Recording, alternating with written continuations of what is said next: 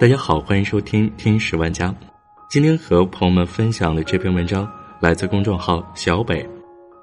看清子纪凌尘，等你到三十岁，我就不等了。前两天刷微博的时候，就看到纪凌尘和阚清子热搜了，网传他们俩已经分手了。阚清子抓住了纪凌尘出轨模特，因为两人有广告代言之类的，涉及到利益。所以没有公开分手，不过随后纪凌尘就发微博声明出轨言论不实，但是并没有否认分手。而在今天，阚清子发了这样一条微博：没出轨，没捉奸，没合约，真分手，感谢大家关心。纪凌尘转发了这条微博，写道：“你喜欢大海，我爱过你。”我是在《亲爱的客栈》中认识到纪凌尘和阚清子的，这对欢喜冤家在节目中经常一言不合就开队吵架，但下一秒又甜蜜和好，撒一把狗粮，妥妥的就是年少时情侣之间的恋爱状态。还记得在节目中，刘涛问阚清子和纪凌尘什么时候结婚的时候，纪凌尘当时没有回答他们的问题，而是选择一个人闷头喝酒。反而是阚清子善解人意的帮他解围，说纪凌尘还没做好准备，想要再等几年，等到有车有房之后，等到没有太多经济压力后，再去想这件事情。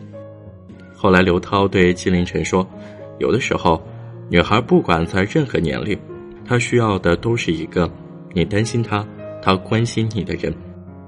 她三十岁之前，如果你不结婚，三十岁之后。”她真的就不想嫁给你了。也许是在这样的劝说下，纪凌尘在节目中答应阚清子，三十岁前，无论贫穷富贵，都会向她求婚。而在阚清子的三十岁生日的时候，纪凌尘并未露面。阚清子发微博说：“人生进入下一程。”看到这条微博的时候，突然想起一句话。没有人会一直站在原地等你，等一个人真正长大；也没有人愿意一直向深渊扔石头的。听不见回音的爱情，也注定会夭折。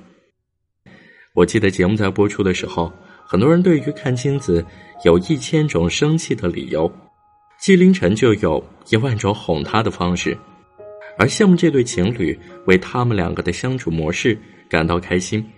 好像我们又再一次从两个人的身上看到了爱情的影子。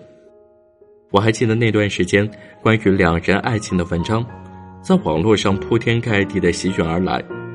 不知道为什么，时间才刚刚过去不到半年，我们得到的却是另外一种答案。我还记得，曾经有一部分人并不看好他们两个，有人说一个太幼稚了，一个略微成熟。也有人说，在感情中，一旦男孩子不成熟，那么女孩子必定会吃亏。其实，我从他们俩的恋爱中也或多或少能看出来，可能纪凌尘还没有长大，还是一个非常不成熟的大男孩。在五岁的年龄差面前，阚清子的成熟，纪凌尘的幼稚，让他们的沟通总是达不到心有灵犀的境界。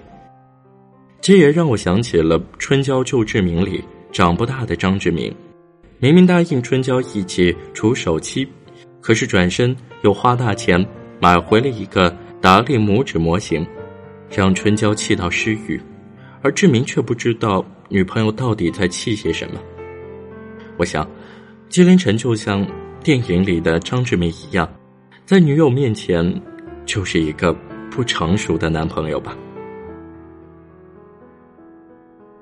昨天我在苏州的时候，和一个多年未见的老友聊天，我问起他最近感情的现状，他说，去年自己在杭州的时候也谈过一个女朋友，但是时间不长，两人相处的时候，他觉得女孩要比他成熟，也因为女孩对他的好，导致他没有去好好珍惜，所以最后女孩提出了分手。短短半年之后，他在无数次午夜梦回时。都会想起这个女孩，想起曾经两个人在一起的细节，甚至很多次都有过后悔，想要去找回她的冲动。我想，男孩在感情中可能比女孩更慢热吧，也许总是会在失去之后才会惊觉弄丢了一个对自己这么好的姑娘。男孩的成熟往往比女孩更慢，所以才导致了很多场恋爱最后都无疾而终。知乎上有一个高票回答：发现男朋友不成熟之后，应该选择等他，还是选择分手让他成长？其实我觉得这个答案是多维度的，毕竟成熟分很多种，有些不成熟，可能只是生活阅历的不足，很多事情不知道该怎么样，两个人多多磨合，总会好起来的。而有些不成熟，就是三观的不同吧。如果你能遇到一个愿意陪你成长、愿意等待你成长的人，请你一定要好好珍惜，因为这个世界太匆忙了。很少会有人拥有这样的耐心和包容，也很少有人愿意在感情里一直陪你做一个成熟的大人。如果你遇见了，我希望你一定要牢牢的牵住他的手，不要让他在这个偌大的世界里伤心和难过，好吗？你是第一个发现我。越面无表情，越是心里难过。所以当我不肯落泪的战斗，你会心疼的抱我在胸口。你比谁都还了解我内心的渴望，比表面，这就是今天的听书玩家。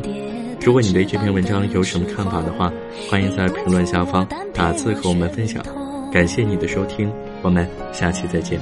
我要去看的最远的地方，和你手舞足蹈聊梦想，像从来没有失过望受过伤，还相信敢。